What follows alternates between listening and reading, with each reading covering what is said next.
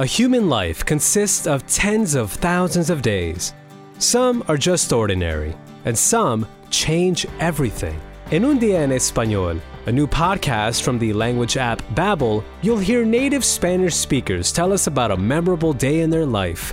I'm your host, Sebastian, and I'm here to make sure you understand the stories and teach you some Spanish along the way. Hola, soy Carmela, soy de España, pero ahora vivo en Pensilvania. Hola, soy Andrea. Soy de Panamá, pero vivo en México.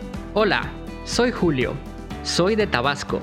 Can you learn to surf without knowing how to swim? What's it like to meet a sister you've never seen before? Are armadillos good pets? What is a fake wedding? And why you should not say coger el tren in some Latin American countries?